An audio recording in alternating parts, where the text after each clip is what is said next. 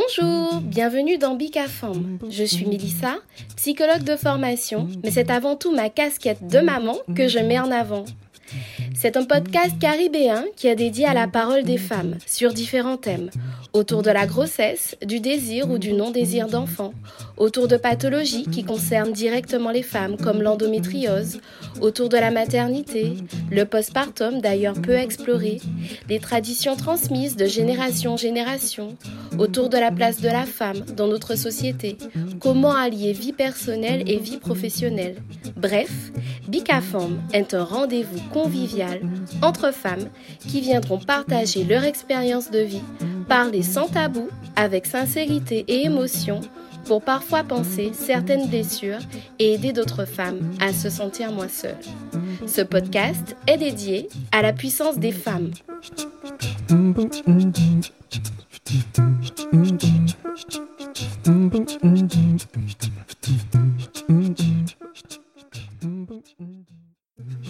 Dans cet épisode riche en émotions, Wendy nous partagera son expérience de maman solo, entre doutes et vrais moments de bonheur, son choix de partir avec deux valises et sa fille sous les bras pour reprendre un nouveau départ. Cet épisode met en avant la force et la combativité d'une mère prête à défoncer toutes les barrières pour sa fille. Je vous souhaite une bonne écoute. Bonjour Wendy. Bonjour Mélissa. Ben, merci d'avoir accepté de débuter euh, ce podcast Bicafom. Merci infiniment. Avec grand plaisir. Du coup, on va parler toutes les deux hein, de ton parcours euh, tranquillement, donc euh, pas de stress. Hein. On va essayer. Alors, ben, je vais commencer par te demander de te présenter, s'il te plaît. Donc, je m'appelle Wendy, j'ai 34 ans. Euh, je suis euh, secrétaire administratif de l'éducation nationale et de l'enseignement supérieur, donc catégorie B de la fonction publique d'État. Et euh, donc j'habite actuellement à Lyon, mais je suis d'origine guadeloupéenne et j'ai une petite fille de 10 ans. Et comment elle s'appelle ta petite fille? Elle s'appelle Maïwen. Alors, ben, ce qu'on va faire, c'est qu'on va commencer tranquillement à discuter un peu. Et on va commencer par ton désir d'enfant. D'aussi loin que tu te souviennes, il, est, il était présent depuis l'enfance ou il est venu après? Alors, euh, c'est vrai que depuis petite, je m'imaginais toujours avoir une fille quand je serais plus grande. Et euh, d'ailleurs, euh, dès l'âge de 18 ans, enfin même un peu avant, j'avais déjà choisi son prénom. J'avais Eh ben, décidé que, ouais, j'avais décidé que ma fille allait s'appeler Maïwen. Euh, c'est vrai que c'est pas le sujet principal, mais on va parler un petit peu de ta relation avec euh, le père de ta fille, savoir un petit peu comment ça, ça a débuté et, et après on va discuter un petit peu de, de l'arrivée de Maïwen. Donc, euh, ben, c'était une relation euh, pas très saine. Euh, j'étais quand même sous son emprise, euh, euh, avec une sensation d'être toujours rabaissée. Il y avait des violences verbales, des violences physiques, sans jamais pour autant que j'aille jusqu'à l'hôpital, mais ce n'était pas une relation saine. Mhm. Et, et du coup, je suis tombée enceinte. Et cette grossesse a vraiment changé ma vie. Mhm.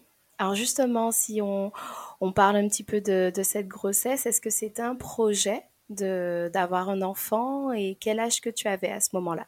Donc, c'était pas un projet euh, en soi. Je suis tombée enceinte, euh, j'étais euh, sous pilule, mais j'avais 24 ans, je faisais mes études, et en fait, j'ai décidé, que j'allais garder ce bébé parce que dans la famille, ma maman, mes tantes, elles ont fait des fausses couches. J'ai une de mes Mhm. tantes qui n'a jamais réussi à avoir d'enfant.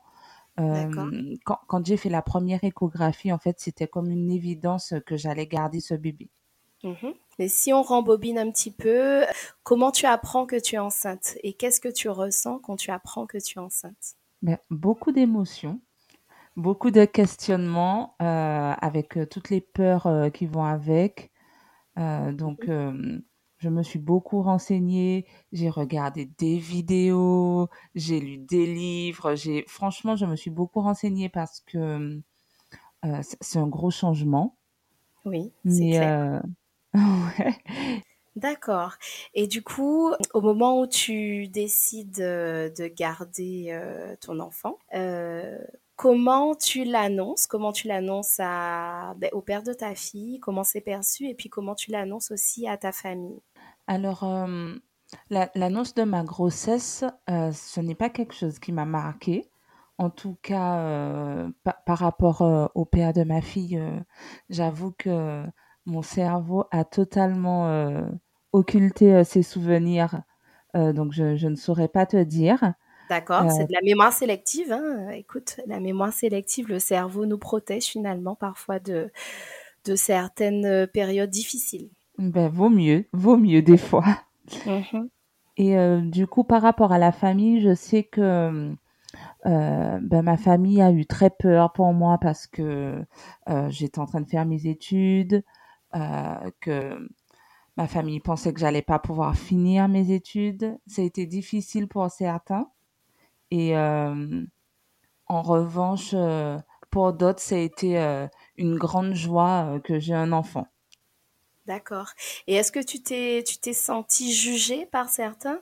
Oui, on sent quand même le jugement. Alors, le jugement de la famille, c'est toujours particulier parce que ça peut être un jugement pas malveillant en soi, mais, mmh mais on sent quand même qu'on est jugé sur, ses choix, alors, euh, alors que ce sont des choix personnels. C'est ça, ça, ça peut être difficile à vivre finalement. Mais c'est vrai que, voilà, à 24 ans, bah, on est quand même une jeune adulte qui, qui fait des erreurs, hein, mais euh, on est quand même une jeune adulte. Mais euh, la famille perçoit toujours comme une petite fille. Oui, c'est sûr. Ok, ben écoute, on va, on va continuer à discuter un petit peu de ta grossesse. Alors comment comment s'est déroulée ta grossesse? Comment comment tu t'es sentie? Comment euh, tu as euh, perçu les différences au niveau de ton corps, euh, des émotions qui te traversaient? Alors ça n'a pas été une grossesse facile mmh puisque déjà ça se voyait pas que j'étais enceinte parce qu'à l'époque, euh, je pesais 120 euh, kilos, mmh enfin un peu plus de 120 kilos, et du coup, euh, ça ne se voyait pas que j'étais enceinte. c'est uniquement les gens qui me connaissaient qui, mmh qui voyaient que j'étais enceinte, mais ça ne se voyait pas du tout. Et en plus, j'ai fait du diabète gestationnel et de l'hypertension. Et le diabète gestationnel, il a été euh, dépisté au moment, euh, il a été dépisté au tout début de ta grossesse ou euh, au moment où effectivement les femmes les femmes passent la fameuse hyperglycémie provoquée? C'était été au moment de passer. Excuse-moi, redis-moi là. ouais, c'était au moment de passer le test. Oui. Ouais, je me rappelle plus. Hein, ça fait dix ans. Oui, en fait, c'est le fameux, euh, le fameux liquide euh, très très sucré qu'on boit et qu'on redoute toutes. Ah ben non du tout en fait, c'était plutôt beaucoup plus tôt parce que j'ai pas eu à boire euh, ce médicament, enfin ce liquide un peu spécial. Donc en fait, le, je suppose que le médecin, sans pour autant me le dire, mais vu que j'étais en obésité, en fait, euh, il a voulu détecter euh, le plus rapidement possible s'il euh, y avait un diabète gestationnel ou pas. D'accord. Et du coup, au niveau des examens, comment, comment ça s'est passé pendant ta grossesse? Ben là aussi, ça n'a pas été une partie de plaisir, notamment quand, quand je faisais les échographies. Euh, puisque lors des échographies, en fait, on ne voyait pas, euh, le médecin ne voyait pas euh, ce qu'il devait voir à l'échographie à cause de la couche de graisse. Et donc, du coup, on m'a fait une échographie pelvienne. Ok. Enfin, endovaginale. Endovaginale, voilà, c'est ça. Voilà, plus précisément, mais sans m'expliquer. D'accord. Mhm. Donc vraiment, ça a été un examen qui était compliqué pour moi parce que j'ai pas eu d'explication euh, de comment ça allait se passer, euh, voilà. Et j'ai eu des remarques euh, plutôt désobligeantes sur le fait que ah ben ouais, on voit pas votre bébé, on est obligé de faire des échographies endovaginales, mmh. voilà. Et j'ai fait plus d'échographies que la normale puisque j'en faisais une toutes les deux semaines à peu près. D'accord. Et du coup, tu t'es encore senti jugée finalement. Oui, mais ça commençait à devenir une habitude. Ouais. Puisque pour, pour la petite anecdote, par exemple, il m'est arrivé enceinte d'aller au supermarché et de faire mes courses et de passer à la caisse prioritaire, puisque en plus j'étais sujette à des malaises très facilement. D'accord. Donc, donc ça m'est arrivé et il y a un monsieur qui était avec sa femme enceinte où ça se voyait qu'elle était enceinte et pas moi, qui me dit excusez-moi, je passe devant vous. Je dis ben non, moi aussi je suis enceinte. Et là le monsieur il me regarde de la tête aux pieds et là, tu sens bien le jugement sur toi. Le jugement. Et, euh, ouais. Et là, je lui ai dit, vous voulez voir l'échographie peut-être? Et du coup, il a dit, non, non, c'est bon. Euh. Donc, ça a été quand même une période très compliquée très difficile et pourtant c'est une période aussi où euh, qui est remplie de joie on commence à, à se projeter à, à se préparer et en même et en même temps il y a ces émotions aussi euh, qui, qui te traversent par rapport à ce jugement et qui sont pas qui sont pas faciles à vivre finalement et justement comment tu as tu as réussi à allier euh, ta première année euh, de master et ta grossesse? Parce que tu disais que tu étais étudiante à ce moment-là. Oui, j'ai prévenu les, les enseignants que j'étais enceinte. J'ai prévenu la l'étudiante avec qui je préparais mon, mon mémoire que j'étais enceinte qu'on allait avoir des, petits délais euh, très restreints au niveau euh, des dates. Et euh, d'ailleurs, j'ai présenté mon mémoire de Master 1 en étant enceinte quelques mois avant d'avoir un mois à peu près, un mois à peu près avant d'avoir d'accoucher. Ah ouais, ben félicitations. Hein. Ça devait pas être être facile, surtout qu'à la fin de la grossesse, ben, on sait toutes que c'est pas c'est pas évident. Merci, je prends les félicitations. Bah oui, il faut les prendre. Hein. Et du coup, je voulais savoir, est-ce que dans ta famille, il y a des traditions autour de l'arrivée d'un bébé? Est-ce qu'il y, a, est qu'il y a des traditions qui sont transmises dans ta famille? Alors, il y a beaucoup de traditions et de superstitions. Et en plus, euh, comme je suis très superstitieuse, voilà, moi j'écoutais tout ce que ma grand-mère me disait sans poser de questions. Alors, ben justement, est-ce que tu peux nous, nous en dire un peu plus? Ben, par exemple, fallait pas euh, acheter le berceau du bébé avant que le bébé euh, naisse. D'accord. Bon, ça, ça n'a pas été très compliqué puisque j'ai accouché euh, plus tôt que prévu, donc je n'avais pas encore le berceau. D'accord. Mais voilà, ça c'est une des traditions qui m'a marqué. Et ça, c'est une tradition. Elle t'a expliqué un petit peu pourquoi il fallait pas acheter le berceau avant Alors, parce que ça portait malheur. Comme ne pas dire euh, qu'on est enceinte avant les trois mois. Euh, voilà. D'accord. Bon, bah écoute, on va maintenant bah, discuter un petit peu de ton accouchement, puisque tu en as parlé tout à l'heure. Euh, est-ce que tu peux nous en dire un peu plus sur ton accouchement, sur le jour J? Eh bien, tout est allé très vite, plus vite que prévu du coup. En fait, euh, donc j'étais en, métropole, je faisais mes études et euh, ma maman est arrivée pour euh, m'aider pour les derniers mois de grossesse, pour être près de moi. Et en fait, elle est arrivée le 7 août. Et le 7 août, j'ai commencé à avoir des contractions. je ne savais pas au début que c'était des contractions, mais en fait, quand on a des contractions, on se rend compte très vite que ce sont des contractions. Oui, oui, oui, je confirme. Et du coup, euh, voilà, j'ai tenu la nuit, mais euh, le lendemain matin, à 6 heures du matin, j'ai dit à ma maman, non, il faut qu'on aille euh, à la clinique. Donc, j'étais suivie à la clinique près de chez moi. D'accord. Et donc, nous sommes allés à la clinique. Et là, l'obstétricien n'était pas là. Donc, les sages-femmes me font les premiers examens, notamment avec le monitoring. D'accord. Et là, la sage-femme, elle me dit, bah non, vous n'avez pas de contraction, madame, euh, votre ventre ne se tend pas. Et là, je lui dis, mais madame, vous n'allez pas voir mon ventre se tendre plus que ça, parce qu'en fait, il y a quand même une couche de graisse. Je pesais, euh, après la grossesse, j'étais, enfin, pendant la grossesse, j'étais quand même arrivée à 130 kilos. Donc, euh, ça se voyait pas. Elle n'allait pas voir mon ventre se tendre plus que ça. Remettant en question ton ressenti. C'est ça. Et j'ai dû insister, insister. Elle a appelé euh, l'obstétricien. L'obstétricien lui a dit euh, changer de monitoring, ne la laissez pas repartir. Et du coup, elle a changé le monitoring et là, elle m'a dit Ah, excusez-moi, madame, en effet, vous avez bien des contractions. Ah, ben enfin. Donc, euh, c'était déjà quelque chose de très perturbant.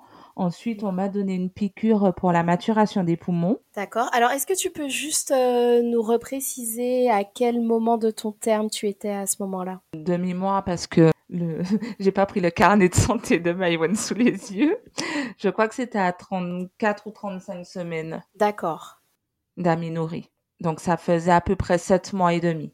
D'accord. Donc du coup, tu as eu la piqûre de pour la maturation des poumons au cas où si tu accoucherais euh, à ce moment-là. Ok. C'est ça. Euh, la clinique a très vite appelé un hôpital euh, avec un service de néonat pour me transférer parce que les contractions euh, ne s'arrêtaient pas. D'accord. Et donc j'ai été transférée à cet hôpital euh, avec un service néonat vraiment euh, super top. Tu peux citer a, à l'hôpital. Hein. Donc c'était à l'hôpital de Suresnes dans le D'accord. 92, dans les Hauts-de-Seine. Mhm. Et euh, en effet, on m'a très vite refait, même s'ils ont eu mon dossier, ils m'ont refait euh, tous mes examens, euh, prise de sang, euh, examen urinaire, ils ont tout refait pour être sûr euh, d'avoir les bonnes données euh, au moment de ma prise en charge. Et, et après, ben, du coup, il y avait une petite infection au niveau du bébé et de moi-même. Et en plus, le, le bébé ne, ne supportait pas les contractions. Il y avait, en fait, son cœur ralentissait à chaque contraction. D'accord.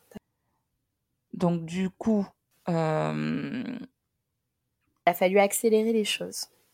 c'est ça. Donc, on a déclenché l'accouchement. euh, on m'a fait la péridurale. Euh, ça, c'est un très mauvais souvenir, Mhm. puisque, en fait, on m'a piqué sept fois. Oh là là. J'ai perdu connaissance deux fois. Cette fois parce qu'il n'y arrivait pas, qu'est-ce qui... C'est ça, ben, la, l'anesthésiste n'y arrivait pas. Et en fait, après la sixième fois, elle a appelé euh, un confrère qui lui a réussi tout de suite, heureusement. Euh, donc, c'était un très, très mauvais souvenir. En plus, j'étais toute seule à ce moment puisqu'ils ont demandé à ma mère de sortir de la salle euh, pour euh, faire euh, la péridurale. Et du coup, euh, j'ai beaucoup pleuré. Mhm. Même si j'avais déjà commencé à pleurer bien avant ça, mais euh, c'est un moment qui m'a beaucoup marqué. Et Et c'est du normal, coup, hein. après, ouais, non, c'est pas très agréable. c'est sûr. Et donc voilà, après, euh, tout est allé très vite, euh, puisque du coup, il a fallu euh, transformer cette péridurale en rachi-anesthésie.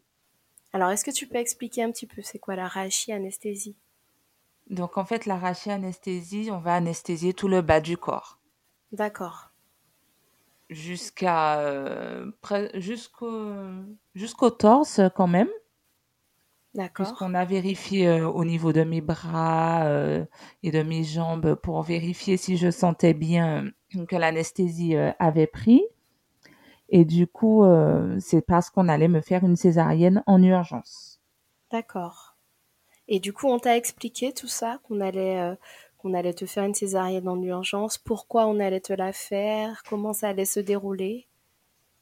Alors, on m'a juste dit, on me fait une césarienne en urgence, euh, le fœtus est en détresse, euh, en détresse cardiaque. Cardiaque. Et du coup, euh, j'ai jamais su vraiment, en fait, ce qui avait déclenché euh, ces contractions et pourquoi on, on en était arrivé là avant le terme. D'accord. Et du coup, ta mère a pu assister à la césarienne?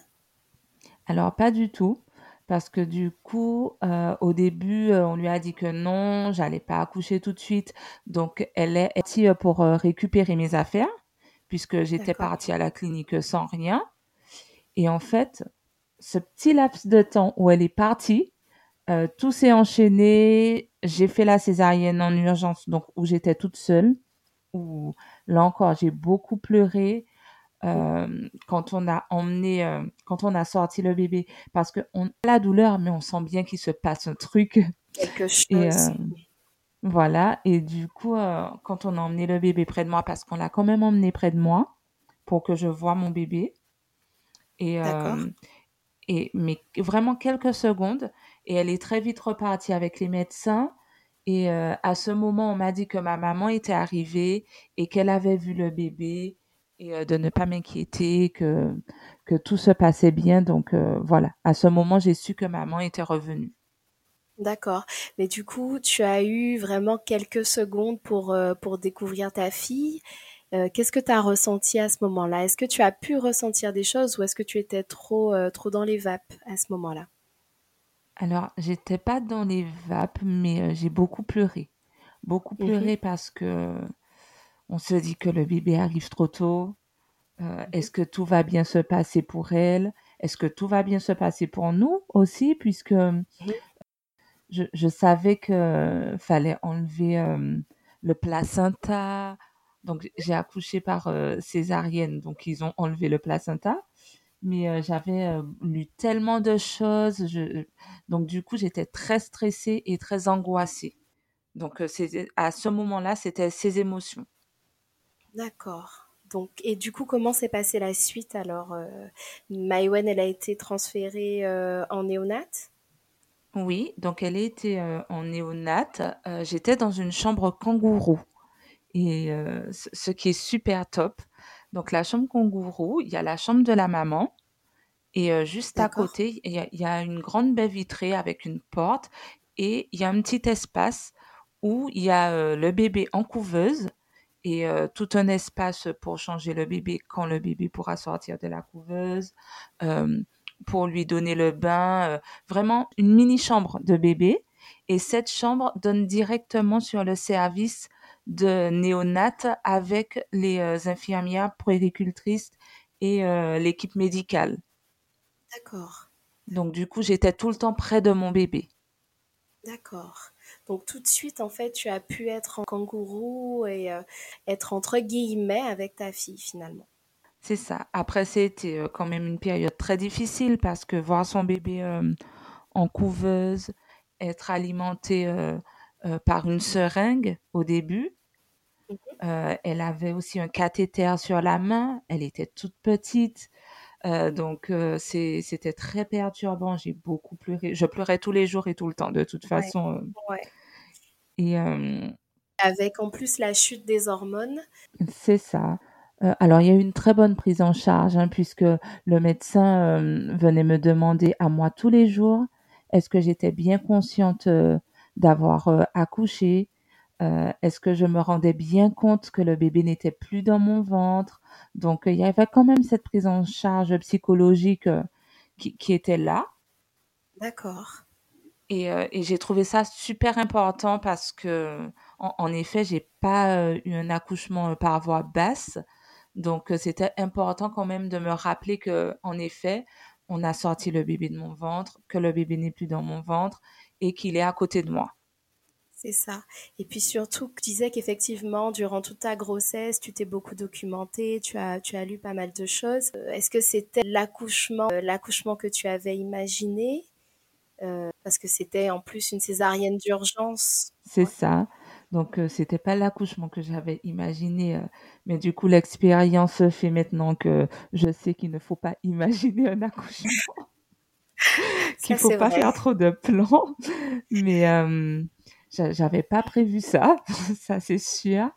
Et d'ailleurs, j'avais prévu dans l'idéal d'allaiter.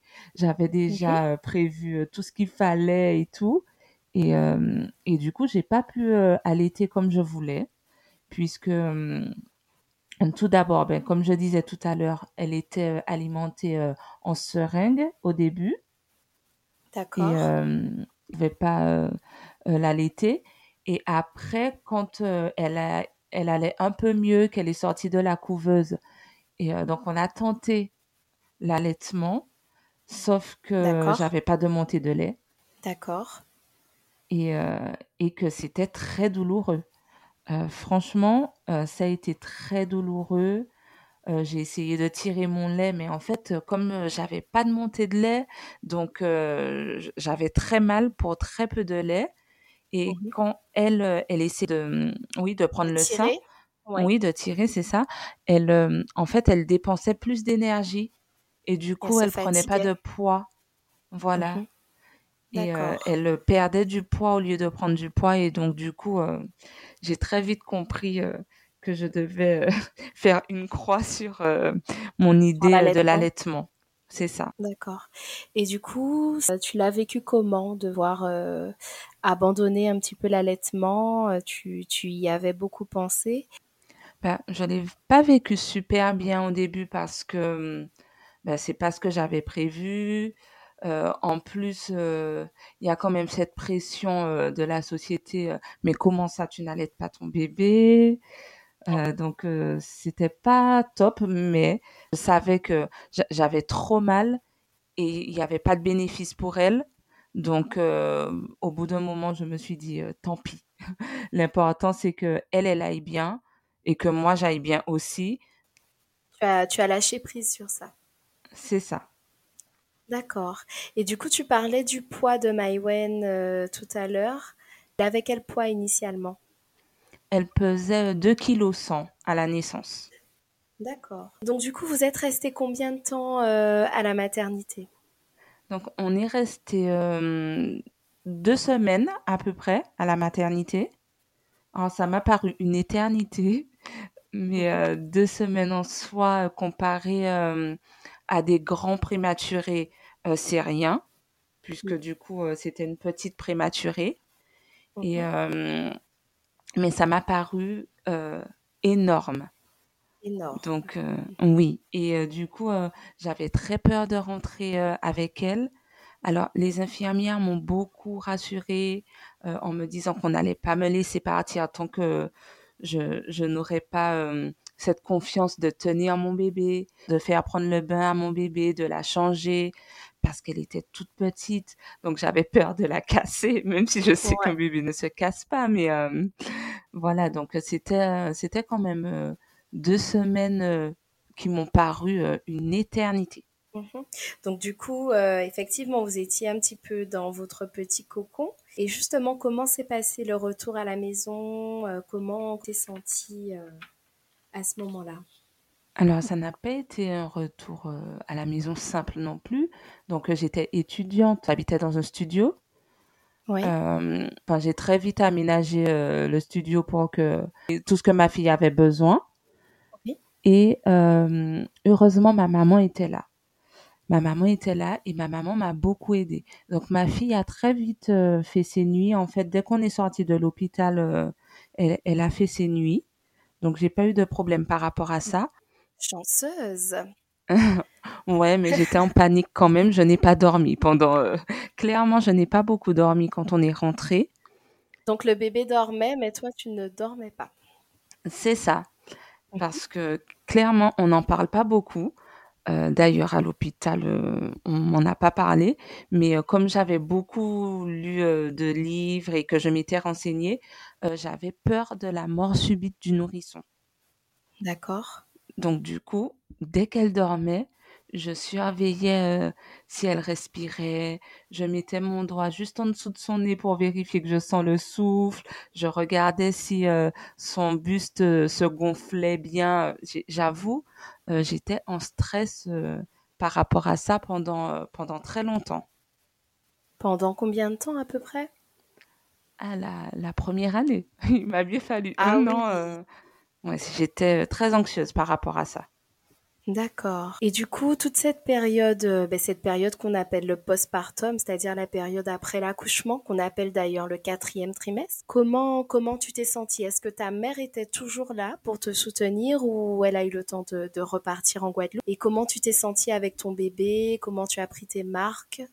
C'était dur. J'ai beaucoup pleuré encore une fois, mais bon, là, je pense que à ce stade, on aura compris que je pleure beaucoup et euh, ah, donc ma maman était repartie et euh, j'ai eu le soutien euh, d'une amie très proche. Franchement, ça a été, je pense que sans elle, ça aurait été deux fois plus compliqué.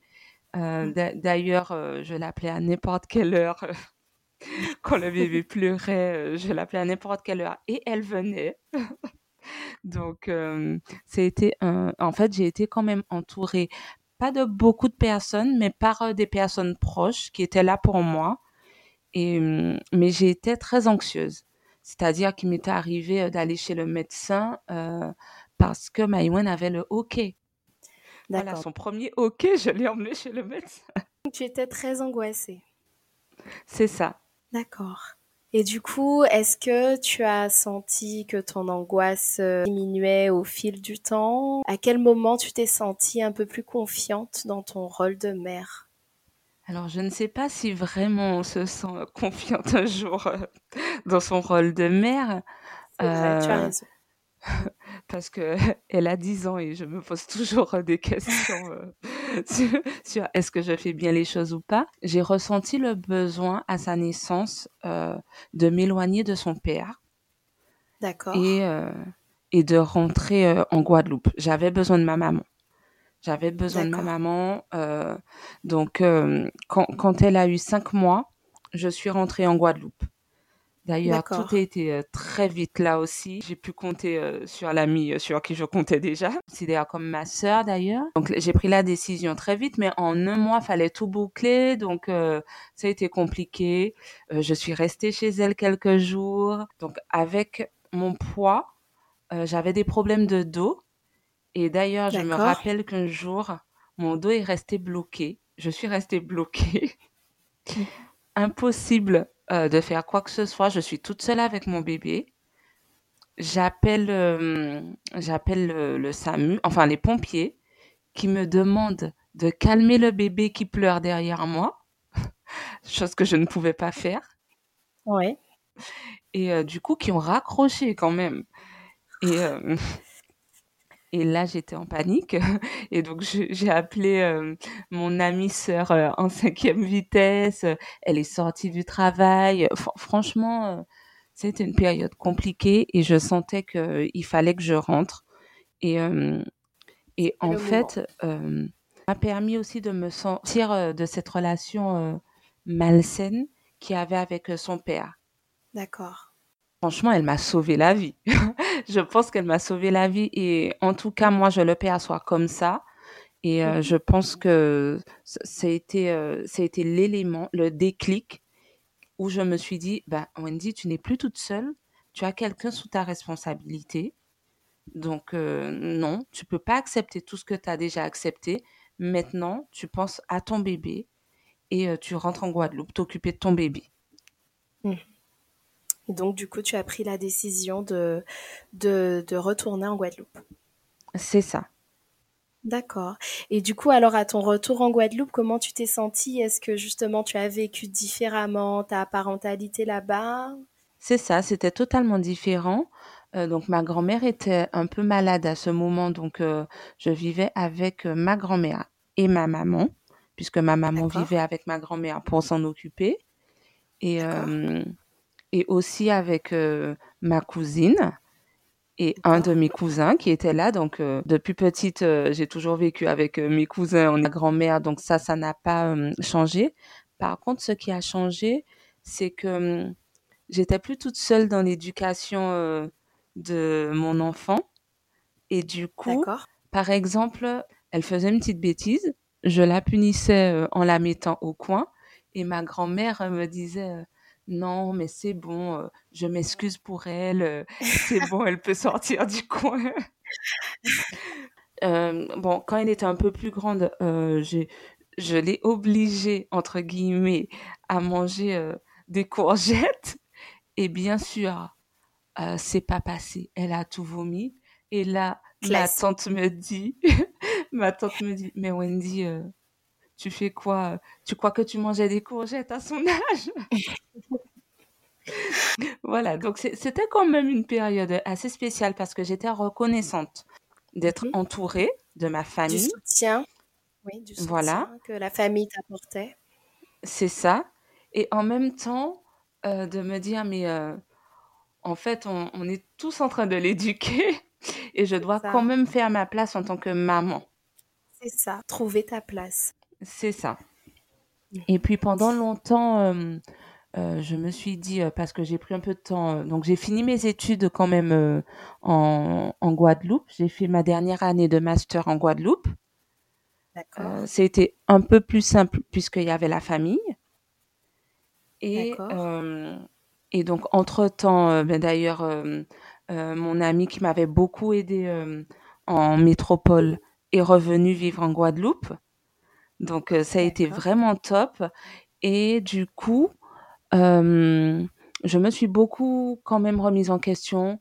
Est-ce que j'avais, euh, est-ce que j'avais raison ou pas euh, de revenir en Guadeloupe? Est-ce que j'aurais dû rester euh, en France métropolitaine? Et en fait, ma grand-mère est décédée quelques années plus tard.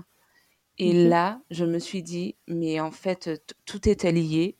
En effet, j'ai bien fait de revenir en Guadeloupe parce que ma fille, elle a connu son arrière-grand-mère, ma grand-mère a connu ma fille, donc euh, pour moi, euh, tout s'est enchaîné. C'était le moment pour toi finalement de rentrer à ce moment-là. Et du coup, par la suite, est-ce que tu peux nous raconter un petit peu euh, ton parcours? Je sais qu'il y a eu des changements, une décision importante qui a été prise. Oui, ben en fait, au début, du coup, je travaillais en Guadeloupe et j'ai décidé de passer des concours de la fonction publique. Et donc, j'ai réussi un des concours. Et je me suis dit, ben voilà, il n'y a pas d'affectation en Guadeloupe. Il n'y avait pas de poste, en tout cas, offert en Guadeloupe. je ne voulais pas retourner à Paris. Et donc, j'ai choisi d'aller dans la ville de Lyon. Et là, c'était une période très compliquée parce qu'on a les résultats du concours en juillet pour une prise de poste, mi-juillet, pour une prise de poste au 1er septembre. Donc, euh, tout a été très vite là encore, où il a fallu prendre des décisions très rapidement et où je me suis dit, quand même, euh, je, suis, je vis avec euh, ma famille, avec mes proches. Est-ce que je vais vraiment tout quitter? Pour aller en, m'installer à Lyon pour travailler et, et après, j'ai pensé à ma fille je me suis dit, bien sûr, j'ai fait des choix, j'ai décidé de passer ce concours, euh, c'est pas pour rien. Donc oui, je le fais. Euh, et donc j'ai décidé de partir à Lyon. D'accord. Donc finalement, dans ta prise de décision, tu doutais un instant par rapport justement à, ta capacité à pouvoir t'occuper de ta fille seule, c'est ça? C'est ça, puisque j'ai toujours été bien entourée. Donc je me suis dit, euh, mais est-ce que toute seule, je vais y arriver? Et euh, donc j'étais pas, euh, j'étais pas sûre, mais euh, je pense qu'on n'est jamais sûr en soi. Mais je me suis dit que c'était la meilleure chose à faire parce que je voulais une stabilité financière, je voulais la sécurité de l'emploi. J'avais par mes expériences professionnelles et au niveau aussi de mes expériences à l'université, j'avais décidé euh, quel chemin j'allais prendre au niveau professionnel et du coup, euh, je me suis lancée. Alors, ça n'a pas été facile parce que du coup, euh, ben, ma famille s'était attachée aussi à ce mode de vie. Ça. Et, et c'est vrai qu'au début, au début, ma tante et ma maman, donc ma tante que je considère comme une deuxième maman, euh, donc elles m'ont dit toutes les deux, mais non Wendy, euh, tu peux pas partir comme ça avec Maïwen, euh, laisse-la avec nous, toi va t'installer là-bas, quand tu seras installé, euh, tu, tu vas la reprendre et tout, mais c'était hors de question. Donc on en a beaucoup parlé et j'ai dit non, non, je pars avec elle, tout va bien se passer, je pars avec elle. En fait, c'était difficile pour elle déjà d'envisager la séparation avec Maïwen et puis et puis elles projetaient sûrement leur, euh, leur propre angoisse. Oui. Et maintenant, comment tu te sens dans ta vie à Lyon? Bah franchement, euh, ça va. Donc là, ça fait euh, déjà quatre ans, bientôt cinq ans, que, enfin, on va sur la cinquième année que je suis à Lyon. Et franchement, on a pris nos petites habitudes. Donc c'est vrai, euh, je me remets souvent en question. Est-ce que je fais le bon choix? Est-ce que j'ai fait les bons choix? Mais euh, je vois ma fille grandir, s'épanouir. Euh, et donc pour moi, ça, ça n'a pas de prix. D'accord, donc du coup finalement pas de regrets hein, dans cette nouvelle vie à Lyon, toutes les deux. Et est-ce que tu as le, est-ce que du coup ta mère vient de temps en temps? Parce que j'imagine que ça doit pas être évident de ne pas avoir de soutien euh, familial. Ben, elle vient régulièrement. Elle, vient euh, Elle vient vraiment régulièrement dès qu'elle le peut et elle reste en fait sur de grandes périodes. mais quand elle n'est pas là, c'est vrai que je ressens, je ressens bien la charge mentale multipliée par deux puisque je suis vraiment toute seule avec ma fille. Mais finalement, voilà, je m'habitue. Donc, du coup, j'ai une relation très, très fusionnelle avec Maïwen, qui, mmh qui laisse pas de place beaucoup à d'autres personnes. Mais pour moi, l'important, c'est qu'elle soit épanouie, qu'elle soit heureuse.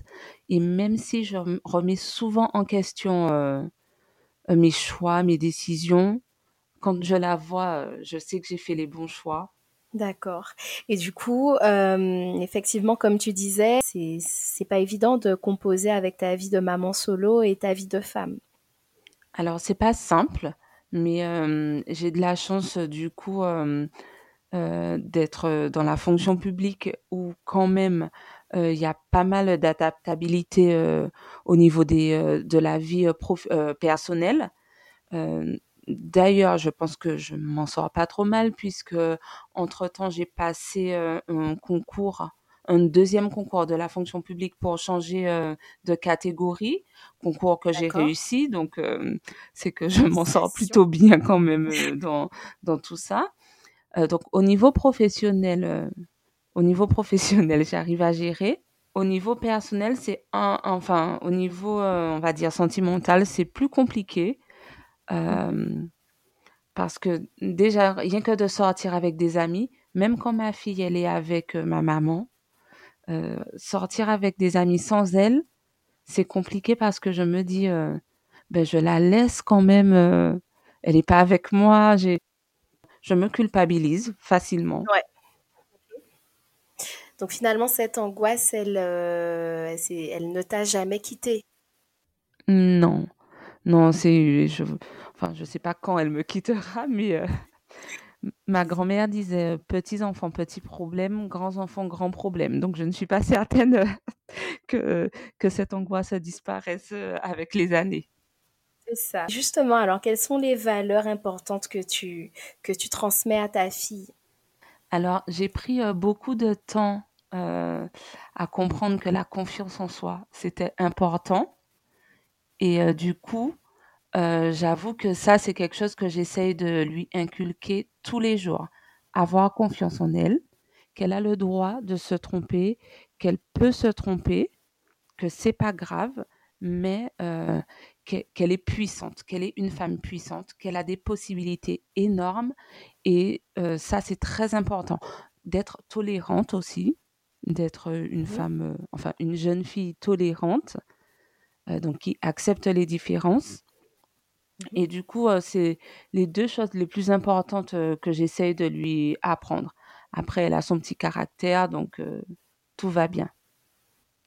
Apparemment, les chiens ne font pas les chats. Donc, je ne sais pas d'où vient ce caractère, mais bon, tu, tu, dois, tu, tu, dois savoir du coup d'où il vient ce caractère, sûrement. Et du coup, je voulais juste, euh, avant de, finir euh, cette discussion, savoir un peu comment tu te sens, toi, dans ton corps. Est-ce que tu te sens plus confiante maintenant euh, Quel est ton rapport à ton corps maintenant?